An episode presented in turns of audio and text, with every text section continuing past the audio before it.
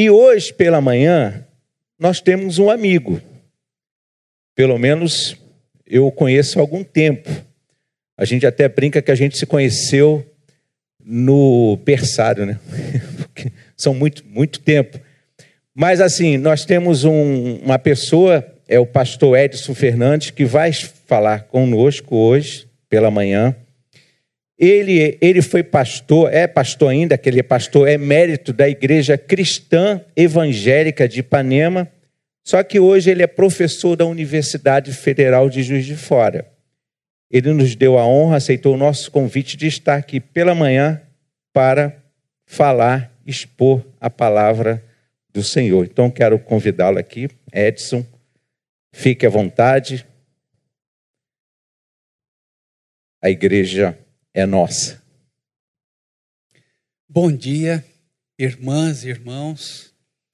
Que alegria estar aqui, que lugar bonito, agradável, que manhã luminosa e que privilégio ocupar esse lugar, esse púlpito, uma comunidade tão viçosa, né, no alto dos seus 21 anos. Que data bonita, né? A juventude.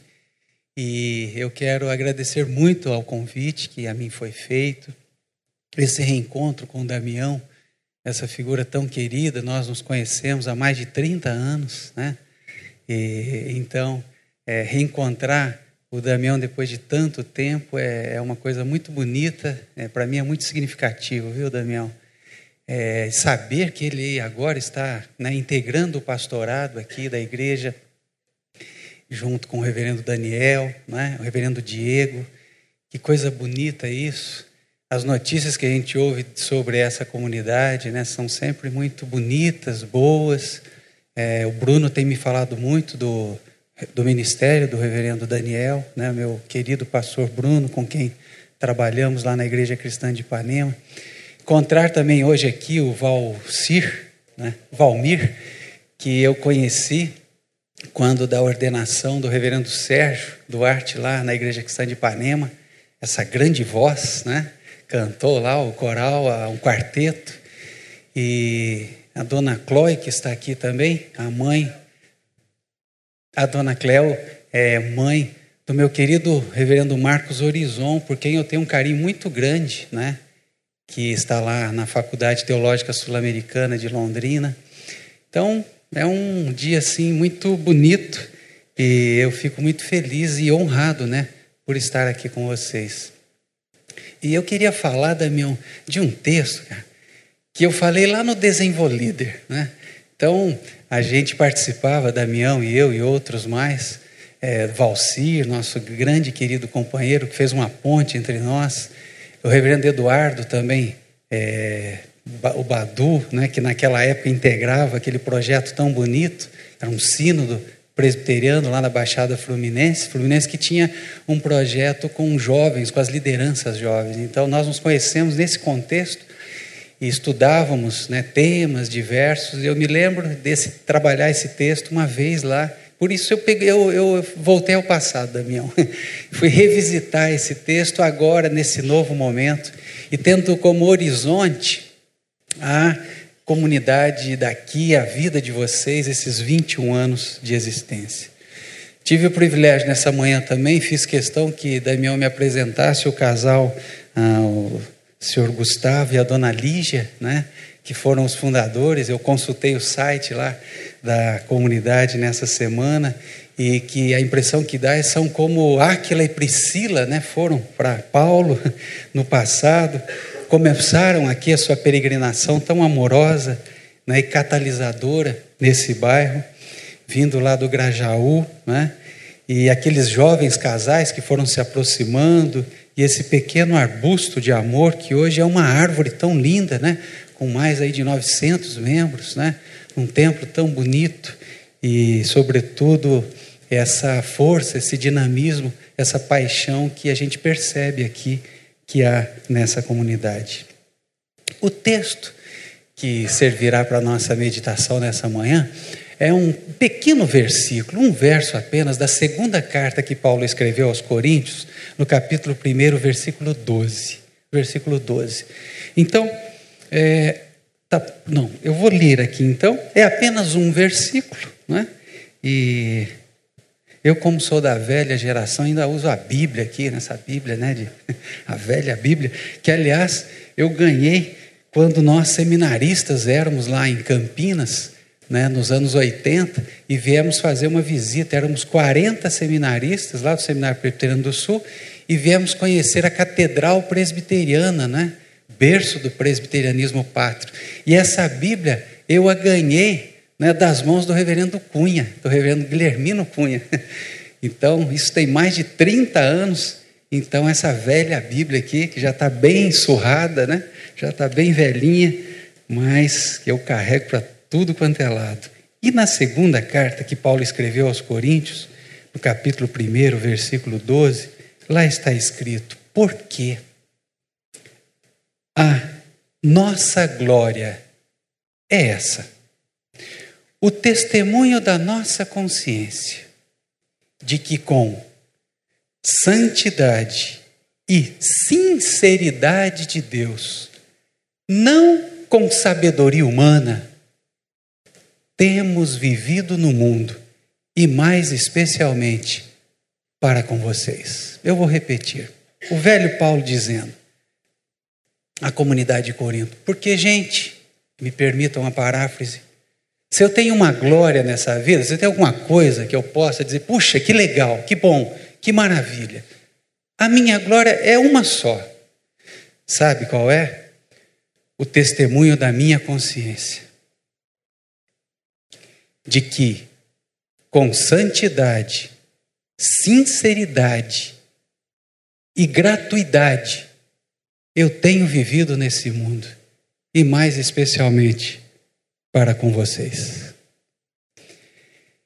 Esse texto ele é muito forte e eu gostaria de trazê-lo pensando nessa viçosidade, nesse vício que é esses 21 anos que vocês estão comemorando. Uma das traduções desse texto, né, de uma Bíblia importante, que tem como título, é uma tradução ecumênica da Bíblia.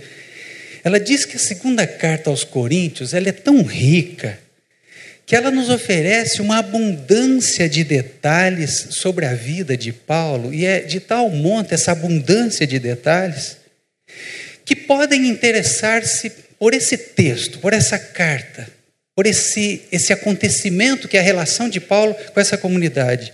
Podem se interessar tanto Olha que interessante: psicanalistas, psicólogos, exegetas, teólogos, historiadores, e o leitor mais comum, mesmo que não seja um leitor religioso cristão, porque descobrem, vai dizer esta, esse comentário, ao vivo, ao vivo, um ser humano, um homem um pastor, um apóstolo, defrontando-se com problemas difíceis nos primórdios da formação das comunidades cristãs. E por isso, diz esse comentário dessa Bíblia, esta carta pode oferecer caminhos, esboços, horizontes, indicações para as comunidades cristãs, que num ambiente tão mutável como o nosso, procuram novas formas de fidelidade a Jesus de Nazaré. Como viver a autenticidade do Evangelho num mundo de tantas transformações, num mundo, sobretudo, de tantas mentiras. Como ser fiel ao Evangelho de Jesus em tempo de tão grandes mudanças e transformações.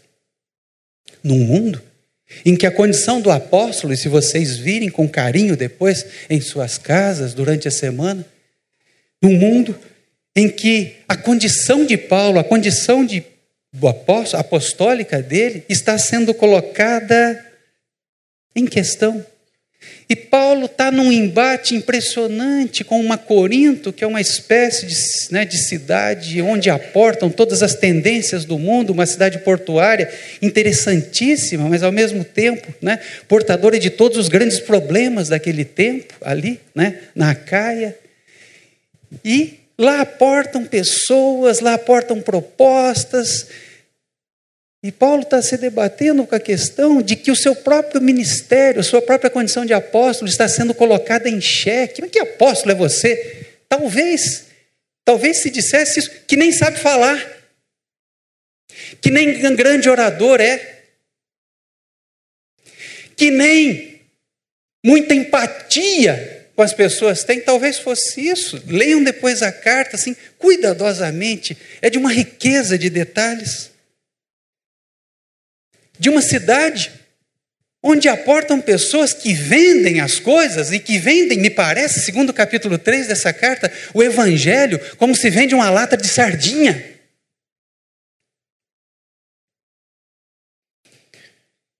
Mercadejam a palavra de Deus, é a expressão do apóstolo Paulo. E num momento em que o evangelho de Jesus essa herança linda que a gente canta, que a gente levanta as mãos, que a gente se debruça, que a gente se curva. Essa memória desse Deus lindo, maravilhoso, amoroso, trazido por Jesus na, na sua vida, nas suas palavras, nas suas parábolas, no seu fazer, cuja lembrança nós fazemos e a memória fazemos a cada domingo, a cada momento, e é isso, é a razão por que estamos aqui. Esse Evangelho quando ele é confundido com os discursos espetaculosos e espetaculares desse mundo. E o próprio Paulo, Saulo,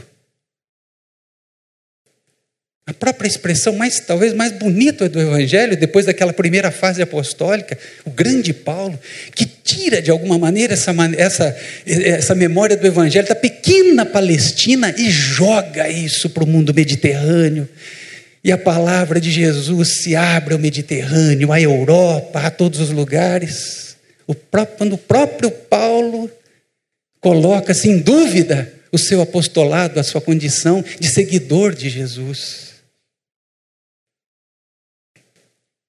Então, essa carta é importante para nós, porque ela nos fala do que é preciso, o que é necessário para preservarmos essa memória e sermos de fato uma comunidade autêntica, autenticamente cristã. E acho que os aniversários são sempre ocasiões para que essas perguntas elas sejam trazidas. O que é preciso para que sejamos cristãos? O que é preciso para que sejamos fiéis ao Evangelho de Jesus? Aos 21 anos de idade, fazermos, digamos assim, um, né, uma leitura, fazermos um, um, um, uma, uma, uma, um retorno à nossa vida no que acertamos, no que erramos, no que estamos indo bem, o que precisamos reforçar, o que precisamos mudar para sermos uma comunidade cada vez mais autêntica, uma comunidade autenticamente cristã, não é gloriosamente cristã, não é espetacularmente cristã, não é estupendamente cristã, muito menos terrivelmente cristã, nada disso autenticidade, fidelidade, entrega. Será que de nós se pode dizer, lá vai uma comunidade cristã que transforma o mundo? Lá vai uma comunidade cristã que segue os passos de Jesus. 21 anos. Eu queria trazer três palavrinhas. Os mais velhos aqui cantavam essa música na sua infância. Três palavrinhas só. Eu aprendi decor. Deus é amor. Tralalalalalalala. Então, hoje, três palavrinhas só eu queria dizer, dizer que, segundo o apóstolo Paulo, nos colocam, nos jogam, nos projetam nessa nesse convite a sermos uma comunidade autêntica de Jesus, a comunidade presbiteriana no recreio, na autenticidade, na verdade, na transparência do Evangelho de Jesus. Três, ele diz. E é curioso, o cara está sendo apedrejado de tudo quanto é lado, o cara está sendo acossado de tudo quanto é lado, está sendo questionado de tudo quanto é lado, está sendo né, posta a sua própria autoridade como apóstolo. E, Olha o que, que Paulo vai responder. Podia evocar os seus diplomas, que não eram poucos. Podia evocar as suas diversas cidadanias, que não eram poucas. Podia dedicar, podia evocar a sua condição, a sua própria formação teológica, que não era pequena, formada aos pés de Gamaliel, um dos grandes líderes daquela época. Podia evocar o seu próprio encontro com o Cristo no caminho de Damasco. Mas veja o que Paulo faz. Três palavras. Três palavrinhas. Ó, a minha consciência, é isso que eu tenho que dizer para vocês. Eu não posso mentir para mim mesmo, muito menos para mim mesmo. Três coisas eu tenho tentado, de três maneiras tenho tentado viver nesse mundo: com santidade, com sinceridade, aí tem um dativo, sinceridade de Deus, e na graça divina não na sabedoria humana. Três palavrinhas só. Se vocês guardarem, eu vou estar feliz. Viver com santidade. E essa palavra é uma palavra assim um pouco complicada. Eu acho que a gente tem que fazer uma releitura dessa palavra. Quando a gente fala de ser santo, né? Paulo sempre que escreve suas cartas, né? Por exemplo, aos Romanos, capítulo 1, versículo 6, eu quero escrever a todos os que amam Jesus, aos amantes de Jesus, aos amantes de Deus, aos amigos de Deus, que se esforçam por ser santos. O que é essa palavra santo? O que é essa palavra santidade? Na nossa cabeça, no nosso imaginário cristão, é sempre a ideia de uma, de uma pureza, é sempre a ideia de uma espécie de purificação, é sempre a ideia de uma espécie de perfeição. É isso que é ser santo? Então nós temos que revisitar essas palavras, porque Paulo está dizendo que a única coisa que eu posso dizer, eu tenho, tenho tentado viver santamente nesse mundo. Sim, sinceramente, se olhamos para a vida de Jesus, é esse o sentido que tem a palavra santo, ser santo? A impressão que temos que em Jesus a palavra ser santo não é ser, não é ser puro. Ao contrário, Jesus é aquele que está o tempo todo rompendo essas regras de pureza para se aproximar das pessoas, para estar perto das pessoas, dessa sociedade horrorosa que separa as pessoas, que, por exemplo, marginaliza e criminaliza um ciclo biológico de uma mulher que tem uma doença, que sangra o tempo todo e que por isso mesmo é aleijada, é colocada de lado.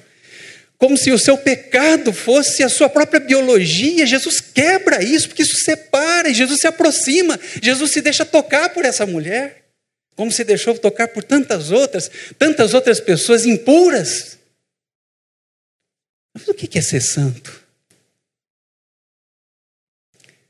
É, Damião, você pode me ajudar, amigo, com a sua psicanálise. Porque se eu fosse hoje buscar uma outra palavra para dizer a potência dessa palavra, quando dizer sede santos como nosso Deus é santo, eu diria: sejam sãos quando a gente olha para a vida de Jesus, faz muito sentido que a santidade é sanidade. Nós somos de sanidade, que é o sentido da palavra shalom, a palavra hebraica, que é a ideia de paz. Paz é isso. Paz não é ausência de conflito, ausência de dificuldade, está tudo bonitinho, está tudo perfeito, está tudo.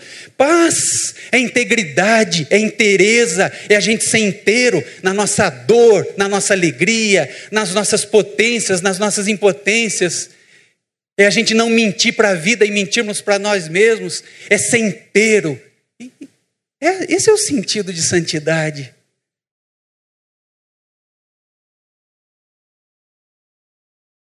E aí, curioso, o Damião, quando prepara um sermão, ele tem que dar uma olhadinha lá no texto bíblico, né? Tem umas palavrinhas, às vezes, que abrem uma janela para a gente. E vocês imaginam que eu fui dar uma olhada nessa palavra, santidade, e percebi o seguinte: que há algumas traduções, alguns manuscritos bem antigos lá que nem trazem essa palavra, trazem uma outra palavra, a palavra simplicidade. Isso me confundiu e ao mesmo tempo abriu uma janela para mim, Damião, porque eu fiquei pensando, meu Deus, será que no fundo ser santo não é ser simples? Simplicidade. Sanidade, a sanidade espiritual. Há muita loucura aí nesse mundo espiritual, gente. Sanidade no sentido psíquico. A gente está muito doente psicologicamente. Sanidade no sentido dos nossos corpos, das nossas relações. A sociedade nos forma, nos transforma, mas nos deforma muito. E as nossas igrejas também, infelizmente, a gente tem que fazer essa autocrítica. Sanidade, integridade, santidade, simplicidade, o viver despojado, simples. Nós estamos doentes. Nós queremos amoldar o mundo aos nossos desejos, nós achamos que o mundo é uma caixa de ferramentas e para todas as nossas dificuldades e problemas haverá uma ferramenta para solucionar e nós submetemos a vida aos nossos desejos. Esse mundo é muito difícil, é muito complicado. A sabedoria de sabermos aceitar a vida, a sabedoria de sabermos viver com simplicidade. Diziam os membros lá do Pacto de Lausanne, nos anos 70, esse, essa que é uma conquista linda, e um dos documentos, né, John Stott, aquela gente toda, que pensou talvez aquilo que nós tem, tem, né, tentemos ser hoje, uma igreja mais dinâmica, uma igreja que não fique apenas preocupada com a salvação do, do, do, da alma, mas a salvação do homem todo, de todas as pessoas, de todas as dimensões da nossa vida. Um dos documentos do concílio dizia: é preciso uma vida de mais simplicidade, viver mais mais simplesmente. Viver mais com menos. Descomplicar mais a vida. Primeira palavrinha: santidade. A segunda palavra, vocês se recordam? Sinceridade de Deus. É assim que a gente, eu tenho vivido no mundo e é assim que devemos viver. Sinceridade. E essa palavra é uma palavra curiosa. Se a gente olhar a palavrinha grega lá, ela significa olhar a luz do sol. E parece que o contexto, as tabernas escuras, as pedras preciosas negociadas, e quando se queria averiguar a qualidade de uma pedra, saía-se daquele contexto mais escuro da taberna, ia-se e à luz do sol olhava-se aquela pedra. Daí vem a palavra sinceridade, transparência. Ou, na palavra latina, ela é muito, né, para nós é interessante, a palavra sinceridade, sincera, sincera. Quando a gente olha essa carta, é impressionante que Paulo, né, aparece toda essa ambiguidade. Né? Por exemplo, é, lá nos capítulos finais, ele fala: olha, do capítulo 7, por exemplo, eu, eu escrevi uma carta para vocês, eu estava meio, eu meio bravo naquele dia. Eu, eu não estava muito. E eu, eu sinto que eu fui pesado com vocês. Eu, eu, eu gostaria até de pedir desculpa para vocês, mas não vou pedir desculpas, não. Porque eu acho o seguinte: a carta acabou produzindo uma coisa interessante. Porque, e aí ele faz toda uma reflexão teológica, porque a tristeza de Deus, ela é isso. Ela produz uma tristeza momentânea, um certo mal-estar, mas depois nascem coisas dali. As coisas se modificam, as coisas se transformam, mas a tristeza do mundo não produz nada, não gera nada. Olha que coisa bonita essa ambiguidade do apóstolo e essa esse, essa cera que é capaz de reconhecer. Será que eu fui muito pesado? Será que eu tive? Será que avancei mais? Sinceridade. Eu amo aquele teu capítulo 18, se eu não me engano, lá do livro do profeta Jeremias, que é aquele momento em que Deus pega o profeta e fala: vai lá na casa do oleiro. Lembram-se né, do texto? Dá uma olhada. E o vaso se quebra, ele não fica contente com o formato do vaso. Ele, o que, que o oleiro faz? Pega de novo, refaz tudo de novo. É assim que eu quero que vocês sejam.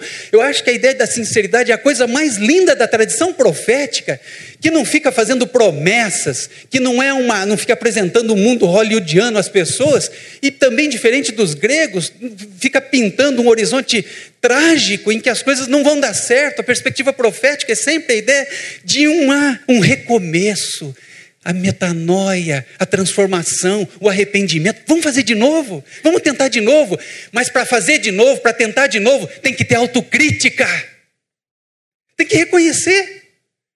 Acho que eu não fui muito feliz nisso, acho que isso não deu certo, no que posso melhorar. Onde há arrogância, não há sinceridade. Sinceridade não é falar o que pensa, dizer o que quer, isso é falta de educação. Sinceridade é a percepção de que a gente sempre pode começar de novo. Sermos sinceros conosco próprios. Nós não somos sinceros com a gente, dentro, a gente mesmo. A gente não é sincero dentro da nossa própria casa. A minha filha cai, está tentando andar lá três, quatro anos, cai e chora. Mas não, não chora, não chora. Mas como não chora? Está tá no chão. Tá... Eu me lembro de um. Nós, eu morava em Copacabana, nós havia um porteiro que na hora do nosso almoço, estava muito calor, eu e Ana Paula, minha esposa, abrimos a porta, e ele passou perto assim, deu uma olhada, e eu, obviamente, educadamente, disse: João, quer almoçar conosco? E ele imediatamente disse: Sim, eu quero. e aí?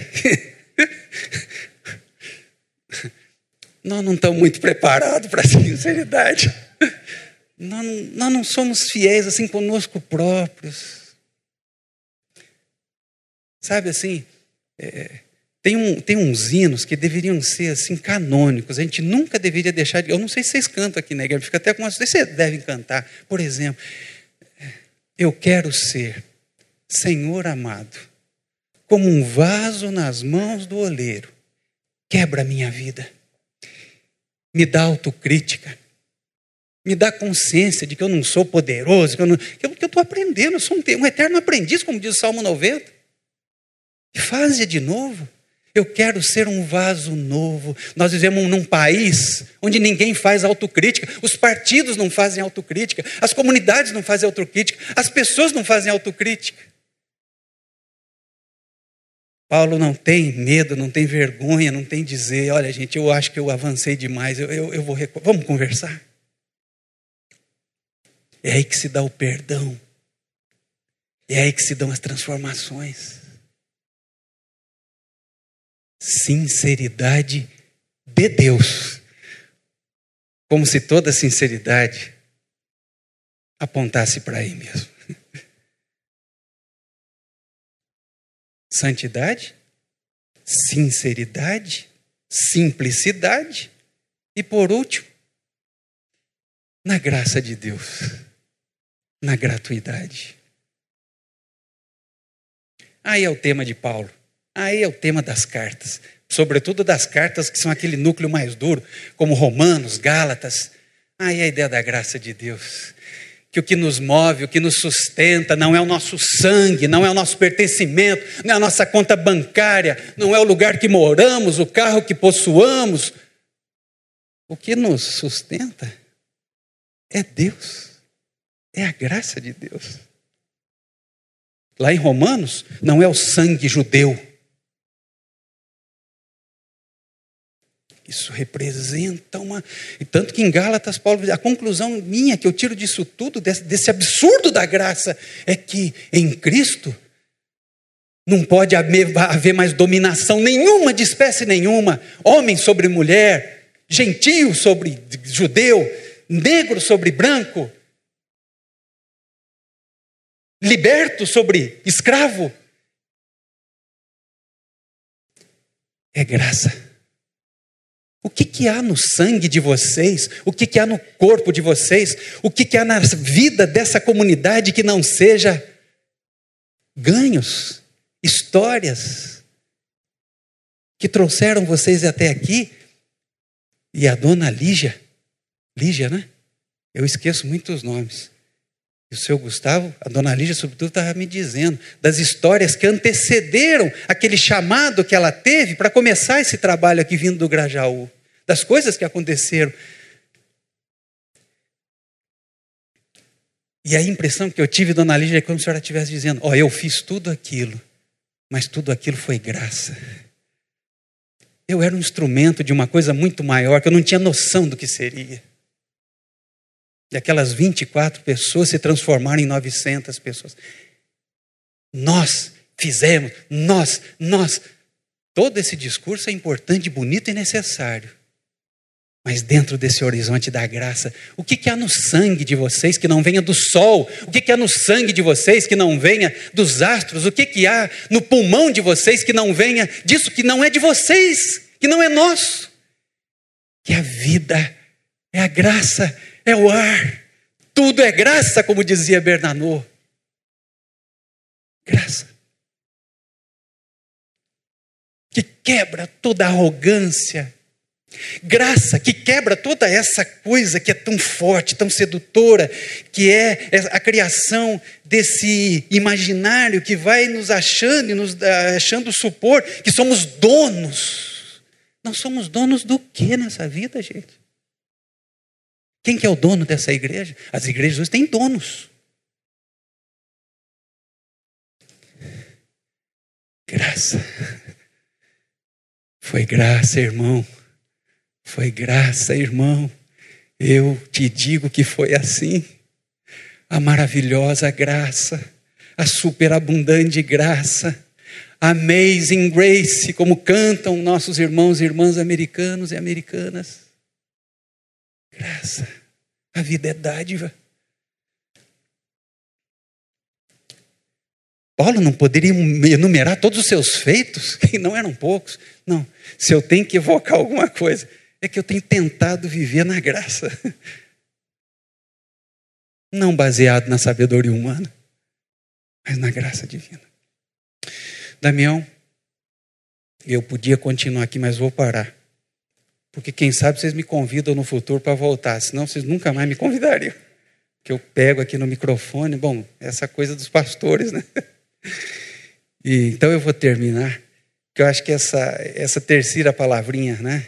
que eu gostaria que vocês aprendessem decor, santidade, simplicidade, sinceridade e gratuidade. Acho que tem uma história do Rubem Alves. Agora, tem duas semanas, criou-se lá em Juiz de Fora, na Universidade Federal de Juiz de Fora, no Departamento de Ciências da Religião, a Sociedade Internacional Rubem Alves. Rubem Alves, eu não sei se vocês sabem, ele é mais conhecido como literato, criador de histórias infantis, um gênio, uma figura extraordinária.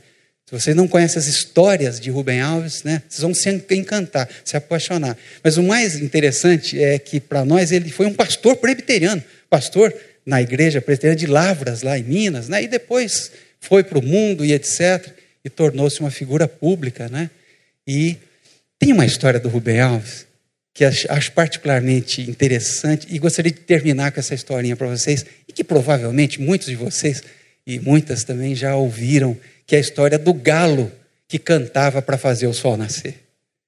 Era um galo que todas as manhãs levantava cinco e meia, corria para o monte, batia no peito, cacarejava e o sol nascia lindo e sobranceiro por causa do seu canto. Ele assim o achava. Assim fora com seus pais, com os avós, os bisavós, tataravós, sempre cumprindo a tradição. E dizem que um dia o galo foi numa festa da igreja presbiteriana do Recreio. A coisa foi longe, que o povo lá de lá é festeiro. Foi dormir tarde. E o que, que aconteceu? Perdeu a hora. Atrasou um minuto. Saiu esvoaçante, correndo, feito um louco e antes mesmo que batesse no peito e desse o primeiro cacarejo, percebeu, para sua profunda tristeza, que o sol nascera a despeito do seu canto.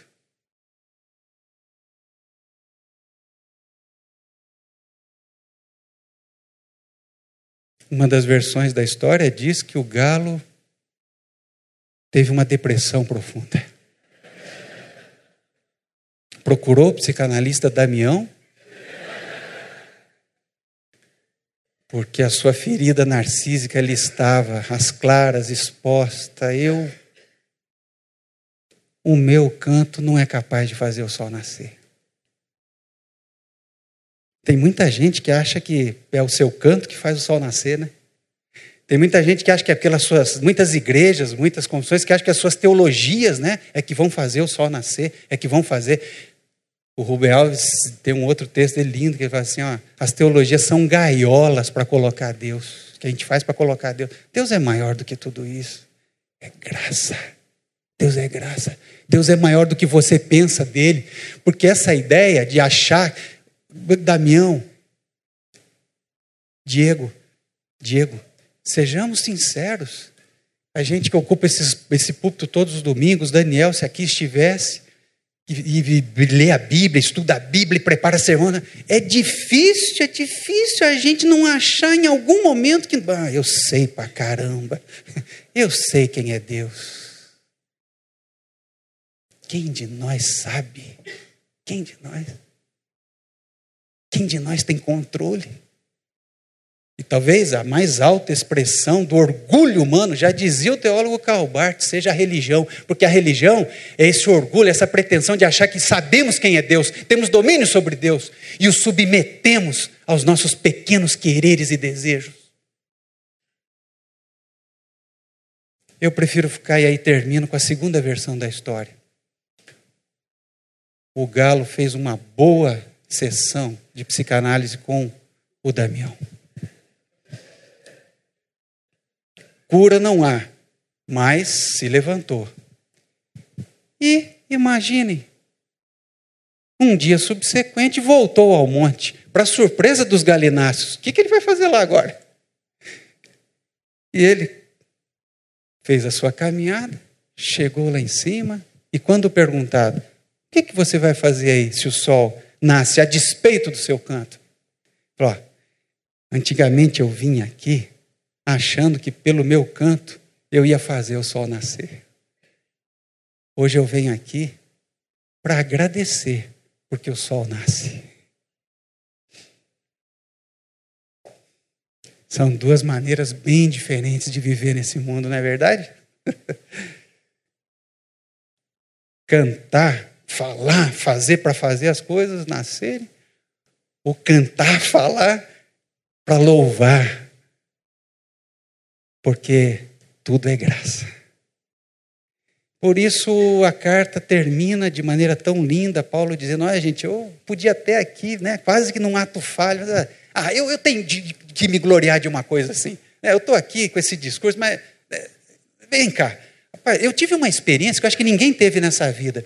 Eu conheço uma pessoa que, na verdade, é ele mesmo, né? ele falando de uma terceira pessoa, mas é que ele. Eu conheço um homem que ele subiu ao terceiro céu, ouviu coisas inefáveis, coisa do arco da velha, que eu não vou nem falar aqui. É o inefável, o sublime. Ai, Paulo, hum, não, gente, esqueçam tudo que eu falei. Se eu prefiro falar de alguma coisa, não é nem disso que até poderia falar, mas eu prefiro falar das minhas fraquezas. Por causa disso. E essa é a verdade de mim mesmo. Eu estou sempre lá no trono do meu Deus dizendo: Deus, afasta de mim esse, esse espinho na carne. então, o Senhor me disse. Vocês se lembram o que, que o Senhor disse a Paulo? Hã? Paulo, a minha graça te basta, porque o poder, se há algum na nossa vida, esse nasce, esse se aperfeiçoa, esse é grande na fragilidade, na fraqueza, porque tudo é graça, tudo é graça. Que Deus abençoe vocês, que vocês sejam, nesses próximos 21 anos, uma comunidade mais simples, mais santa, uma comunidade mais sincera e uma comunidade mais gratuita, que viva nas varandas da gratuidade. Que Deus ilumine e que a vida de vocês seja sempre para o melhor na autenticidade da força, da memória, do Evangelho e da presença de Jesus de Nazaré, a quem seja toda a glória, toda a honra, todo o poder nesse mundo. Amém.